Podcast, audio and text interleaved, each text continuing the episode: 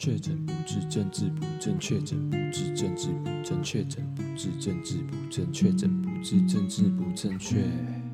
欢迎收听《确诊不治症》，我是队长陈乐章。上一集我还欠大家星巴克还没讲嘛？上一集就是讲 Gap 打工的经验，那这集就来分享我在星巴克的经验。那总之就是 Gap 那份打工，我就是一直做到。大学毕业准备去当兵的那个时候，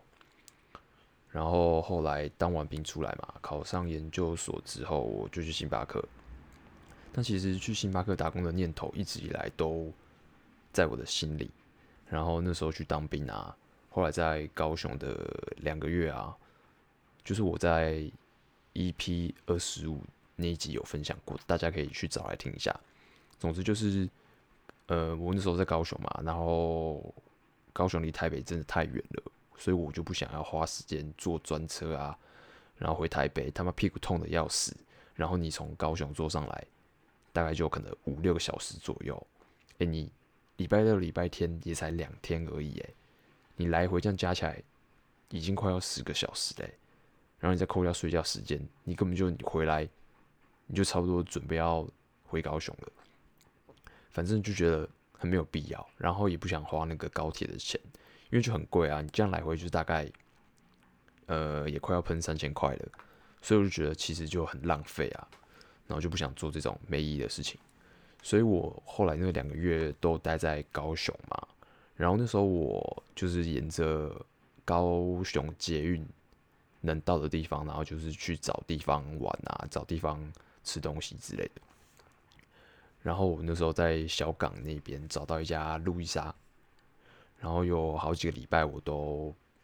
呃，六日就跑到人家路易莎，然后念一些研究所考试要准备的东西。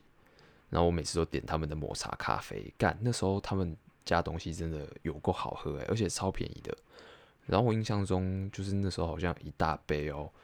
就是抹茶咖啡，好像才几十块吧，好像三十几还四十几。不过现在路易莎就已经没有没有这个抹茶咖啡了，好像只剩下抹茶拿铁。好，那反正我那时候就想说，就是也觉得，哎、感觉呃，就是印象还不错。对于咖啡厅，感觉连锁咖啡品牌，呃，感觉还印象还不错。所以我就想说，我之后考上研究所，要不要去投个呃路易莎的履历啊，咖啡厅的履历啊，然后就一边念书一边。打工这样子，然后后来，呃，考完研究所之后，我就考上嘛，然后我就投履历。但是我那时候有点忘记，我忘记那时候有没有投路易莎的啦，还是只有投星巴克。然后反正我之后就是有星巴克就有找我去面试。然后其实我一直以来，我就觉得有朝一日如果有机会的话，我就想要进去星巴克打工看看。当然，第一个原因就是因为很潮嘛，星巴克诶，潮到出水诶。那还有一个原因，就是因为我有一个国中同学是一个女生，然后她，我看她上大学之后，然后她就进星巴克打工，然后她一待就是待到毕业。然后那时候就觉得她在里面好像就待得蛮开心的，然后好像也交到还蛮不错的朋友，所以就会产生了一种。向往，然后就觉得对星巴克印象还不错，觉得是个可能不错的工作啊，然后不错的工作环境这样子。而且我之前去买星巴克的时候，然后每次不管去哪一家店，都觉得里面的店员怎么都长得很正，或者是就是看就是很可爱，就是最起码就会有一个让你印象很深刻的可爱店员，而且是每一家哦。就是每一家店一定都有一个还不错的，所以那时候想进去的某一部分原因，可能也是觉得星巴克很多妹子这样子。好，跟你们讲啦，啊，我们其实男生就是这么简单呐，我们男生的快乐就是这么朴实无华而枯燥啦。其实有妹子看我们就会开心呐。如果你身边有那种就是说自己很正直啊，哎，我不会耍变态，我不看不会乱看妹那种男生，我跟你讲，他妈最危险啦。就嘴巴说不要，身体很诚实啊。然后我觉得男生都很色啊，哪个男生不喜欢看妹子啊？所以我就很瞧不起那种你明明色的要命，然后又不愿意承认自己爱看妹的那种感觉可悲啊，不敢面对自己啊，这有这有什么就是好不敢面对的？这也没有什么不对啊，爱看妹子哪有什么不对？你就像拿一块肉在狗旁边晃，那只狗他妈一定流口水啊，对啊，所以我觉得爱看妹没有什么不承认的嘛。啊，你今天直男，直男就是会喜欢女生啊，这很正常啊。你只要不要，就是那种露出那种很猥亵的表情，或者是忍不住跑去碰到人家身体，其实就没事嘛。看一看而已，就是没什么不行啊。而且延年益寿。好了，总之那时候我就去面试嘛，然后后来就很顺利录取了。那大概可能是命运的安排吧。我进的。那家星巴克就是之前开在 ATT 那家，就是我以前待的 Gap 的旁边，ATT Gap 的个后面而已。所以我全部的打工经验，就是我出卖的所有的血泪，还有我的血汗，还有我的青春岁月，都奉献给 ATT 的。但就是呃。其实算是根本就在一样的地方打工嘛，所以另外一个比较好的点就是我不需要再花时间去适应环境啊，就是我可以就是怎么上班怎么下班就跟之前差不多啦。然后附近有什么店啊，或者是周边的一些地理环境也很熟。简单来说，就是整栋 ATT 都是我都熟门熟路的啦，就大概跟我家后院差不多的概念。啊！但是现在那家 ATT 已经关掉了啦，就有点难过。它已经变成时代的眼泪了，对。然后我记得那时候面试的时候啊，就是我老我老板，就是我为了我后来的老板，我后来的店长，他那时候就有问说，就是在面试的过程中有问说我之前的打工经验有什么印象深刻的事情。然后我记得我那时候。我就讲我上一集讲的那个死带过妈妈的故事啊，然后后来进去之后，有一次我就问我老板，就是那时候面试啊啊录取我的原因是什么？然后我老板就说，因为就是我有保持笑容这样子，就是一直笑笑的，然后感觉给人家很亲切的感觉，然后他觉得就是服务业啊，然后尤其是可能可能餐饮啊，要很近距离的面对客人。就是这一点可能蛮重要的，这样子对他来说，他觉得有笑容很重要。你看看新义区微笑小王子就是我本人 啊。然后那时候，呃，上了几个礼拜的班之后啊，然后我们要去总部上一堂课，就是例行公事。然后那时候就是上课，就是会有其他店的伙伴呐。然后那时候我刚好旁边坐一个其他店的。妹子这样子，那因为星巴克总部其实就在 ATT 附近而已，所以就离我们店很近。然后我那时候上完课就想说，反正也没事做啊，然后就去我们店里面这样休休息一下，坐一下，然后找找人家聊天打个屁。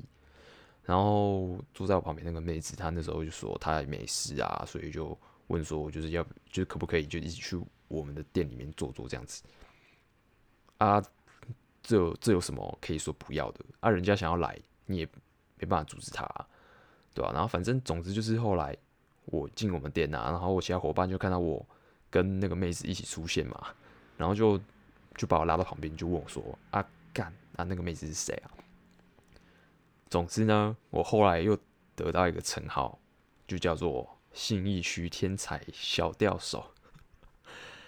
干真的很靠背，然后就干就是。就就搞得好像我那边爱把妹什么之类的，但其实我不是很了解啦。就是男生跟女生交朋友，不是本来就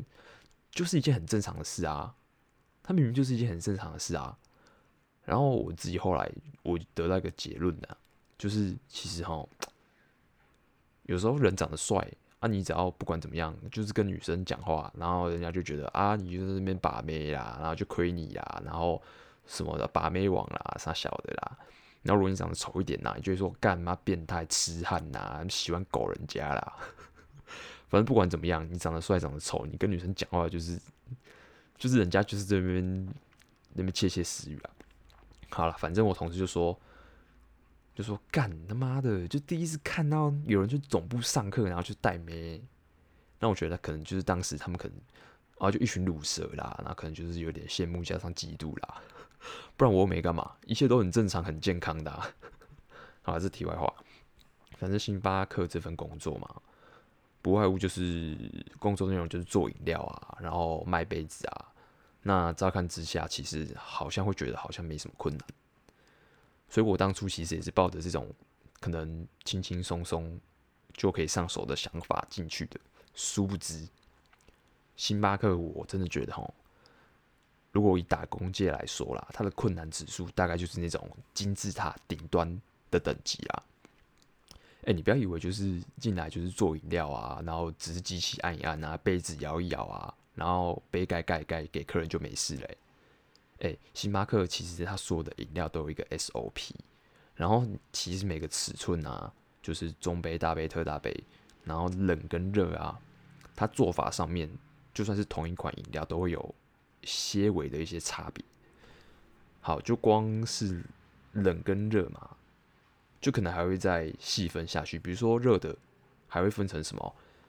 extra hot、hot 跟 not too hot，就是我分很热、一般热跟温的。反正每个环节基本上都能调整，然后几乎都能克制化。然后我们星巴克就是特色就是要写杯嘛，就是你所有的东西跟克制化都要写在杯子上。所以就代表说，你其实要记超多东西的，全部的东西都有带好，然后你都要记得。然后客人在跟你点的时候，你就要直接写在杯子上面。然后除此之外，就是星巴克就是要那个喊饮料的名字嘛，就是你不只要写杯，然后你还要抠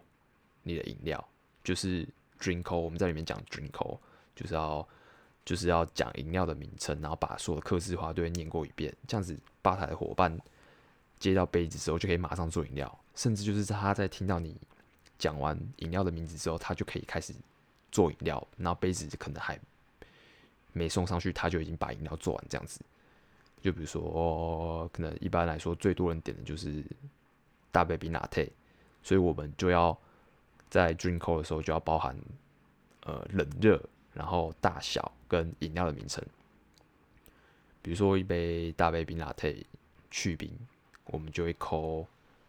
嗯，扣什么去啊？有点久，我想一下，嗯，ice grande no ice extra milk latte，那这这一串是什么呢？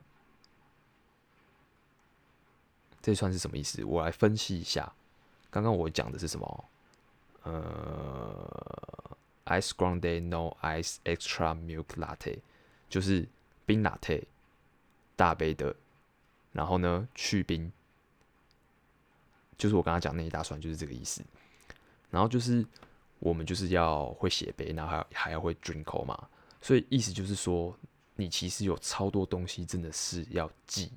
就是你真的是要像考试一样把它写下来记下来，不是我在乱讲哦。而且除了饮料的部分。比如说物料啊、啥小之类的，你在制作的时候啊，那个比例你他妈也要记起来，不然你就是等着被你的主管给电给他干掉。反正那时候，呃，刚进去的时候就是要准备一本笔记本，因为你要写超多东西，你要然后你要回家把它背熟。然后我记得我那时候就是刚好带着一本大创笔记本，然后干他妈超烂的，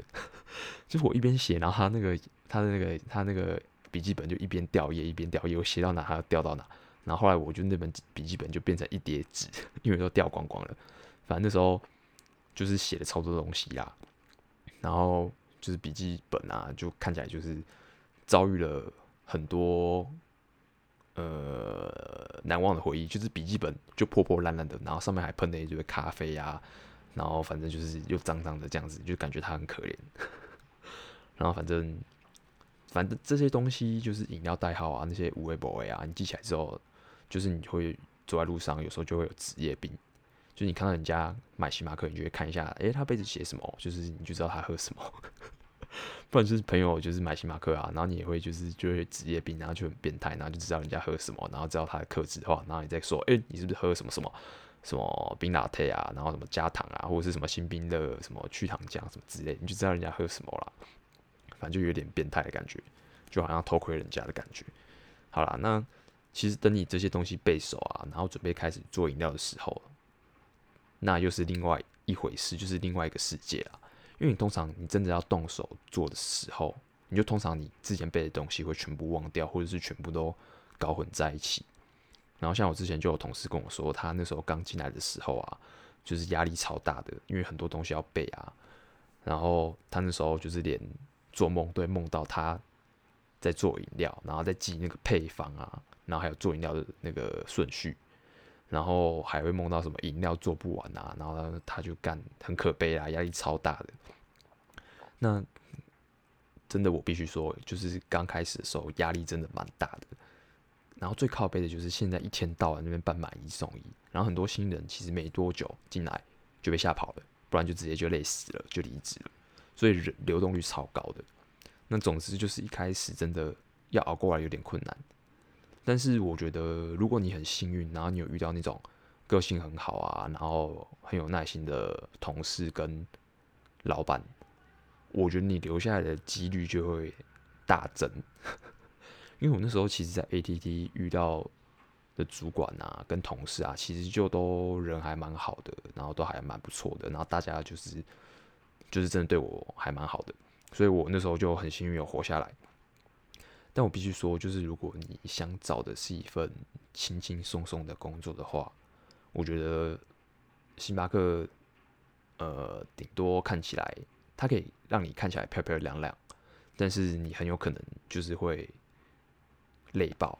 就是它就是一份漂漂亮亮，但你会累爆的工作。因为其实除了做饮料啊，还有很多体力活，就是很多东西要洗啊，很多东西要搬啊。然后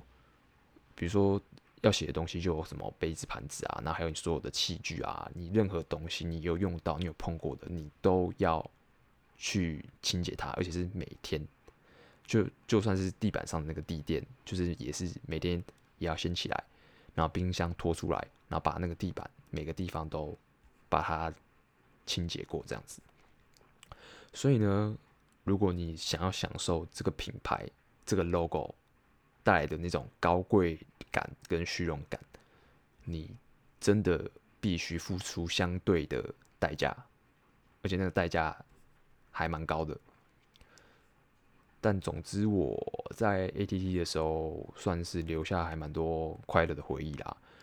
那我觉得是因为跟伙伴相处的很开心的缘故，而且说真的，ATT 妹子真的超多的。因为毕竟新义区就是一个这么精华、这么时尚的地方嘛，信义区嘛，就信义区啊，然后一堆夜店啊，所以这边素质真的很高，真的是我觉得是大家都知道的事情啊。然后有时候就会跟。几个比较北蓝的男生伙伴啊，就会常常那边偷偷看妹啊，然后再互相分享啊，就有有时候可能他看到那个，然后就哎，看那有妹有妹，然后坐哪边啊，干嘛之类的。然后有时候也会就是互相分享，可能在百货啊、其他柜啊里面的可能有的妹子店员啊，就不错，也互相分享。所以那时候看妹也算是呃工作的时候的一大乐趣，这样子。然后我觉得我在星巴克待一阵子之后啊，个性有变比较活泼。那一部分的原因当然是因为进来星巴克的伙伴啊，其实大部分个性都偏活泼诶。所以就是你可能原本还好，或甚至有点闷骚或慢热之类的，你久了也会被同化。然后另外可能就是你真的必须要不停的一直招呼客人嘛，因为就是客人会一直来啊，尤其是我在那种精华地段的门市啊，就是。逛百货公司啊，看电影的一大堆啦，所以客人就是几乎就不停的来，然后再加上买一送一的时候，你就招待招呼不完的，永远招呼不完的客人。然后其实我在星巴克，呃，有一个印象最深刻的部分，就是我在总部上课的时候，反正就是会讲一些就是洗脑的东西啦，然后让你就对品牌有很强的忠诚度。但是那时候他有讲到一点，就是呃，他有。呃，希望我们就是可以满心欢喜之类的，用这种态度去服务每一位客人。因为就是，就算我们今天心情再怎么差，就算是失恋啊、身体不舒服啊，或者是你今天已经服务了一百位客人，已经做了一百杯饮料，已经很累了。但是你接下来服务的这位客人呢，他可能正要享受他今天的第一杯咖啡，所以你必须就是拿出你最好的。服务态度，然后去服务他，对啊，其实我还蛮喜欢这个概念的，就是你不要因为一些个人因素去影响到别人，那尤其是你今天面对的是你的工作，你就 真的不太应该去因为你个人因素去去影响到公事。所以，虽然我觉得这句话放在工作上，就是真的还蛮奴的，就是完全就是一个情绪劳动的概念啊，就是情绪的努力，就你必须就是一直笑脸迎人啊，然后一直要怎么保持微笑，露出十二颗牙齿啊，那其实蛮可悲的啦。但因为我其实原本的价值观就跟上述一致，所以我还蛮认同的。对，那其实，在星巴克这段日子当中，也是有一些，不是一些，就是也蛮，也是有蛮多北七的事情跟北七的人呐、啊。然后比如说像星巴克啊，在呃待在里面的这段期间，就看过很多乐色，就是很多奥 k。那尤其是买一送一的时候，干那种废物跟乐色就会蜂拥而至诶。然后尤其是有时候，就是现在真的办的太频繁的啦，就是可能每个月的一定都会有，然后一次有时候搞不好还连续好几天，然后那些那些废物跟垃圾就会每天来来报到这样子。那我其实可以。体会，就是我也可以理解说，因为星巴克一杯真的很贵嘛，就一杯要好几百嘛，就是至少要一百块以上这样子。那你买一送一的时候，你真的会想要来享受一下这个折扣，我觉得就是可以理解。但是有一些 OK，干你今天来买一送一其实没关系，但你又在那边靠腰说什么啊？你等很久啦，然后靠背什么？我们动作很慢呐。我真的觉得你根本不去吃屎啊！就世界上就是有很多这种贪小便宜，然后你又不知感恩的废物啦，对吧、啊？反正星巴克的奥客真的是千千百百万种啊，多到你我可能可以单独拉一集出来讲。但我觉得客人素质不好，公司就是也要负一点责任啊，因为你真的买一送一，真的办太多了，就是有点泛滥的。通常这种呃削价竞争啊，就是呃比如说买一送一这种直接给你折扣啊，在价格上面做行销的这种手段。就是在我们在，比如对我来说，我是念行销的嘛，就念品牌行销这相关，这个已经是最后的一招了，就是最下下下策，哎，就你已经没招了，所以你只能就是呃打对折，或者是买一送一，用这种方式吸引客人，所以就变成养成客人就是知道星巴克就是一天到晚买一送一，他们大家都知道，我们常常办买一送一。然后平常就也不会来消费了，因为反正他等一下等一天两天就有买一送一啦，或下个礼拜就有买一送一啦。那我那我就先去什么什么 City 咖啡啊，或者是去个什么路易莎之类的解解馋。那下个礼拜再来有买一送一再来就好了。好了，我今天也不打算一一数落公司的缺失啦，因为我还是觉得大家都有辛苦的地方，只是我们没有看到。然后彼此可能也不够体谅彼此，但是我有一件事真的很想讲，就是我那时候参加员工旅游，我跟你讲，我每次讲出去跟我朋友讲，讲出去大家都说干他妈太瞎了啦。反正总之那次的行程，那次员工旅游的行程就是这一天，然后就是早上要先去做扫地服务，然后呢中午。吃海霸王，接着下午去云山打保龄球，接着没有了，就结束了。干，这是三小，这到底是三小？堂堂星巴克，哎，你这样子叫员工旅游？我想说，我对员工旅游的定义是有什么什么有什么误会吗？我今天我他妈吃个海霸王，我还要先扫地哦！干这个有够扯的吧？还是就是这是精心安排的？就是可能觉得大家就是吃饭啊，这样子要先劳动一下，吃的比较多啊，这样大家会吃的比较开心啊。我不知道是不是这个考量啦。反正就这这个很扯吧？这讲出去都给全部的人笑诶，因为外面的人可能都以为星巴克的员工旅游会是怎么一回事呢？大家都会以为星巴克的员工旅游会很屌，就比如说，可能大家会以为可能去西雅图一个礼拜这一种的，因为西雅图就是第一家星巴克开店的位置，美国西雅图，就是大家会觉得星巴克这么高级，哎，一杯这么贵，哎，贵死人呢，一张小朋友，哎，然后你这个员工旅游，哎，真的不是我要去嘲讽啦，但是这个真的讲出去，大家都会傻眼。对啊，很无言呢，这是完全就是体现人这个资本主义的高墙哎。哎，好了，不多说。总之呢，我进星巴克，我觉得最大的收获就是在这边结交到好几个还蛮要好的朋友，然后他们大部分都有很类似的特质，就是很多会想要进来打工的，很多都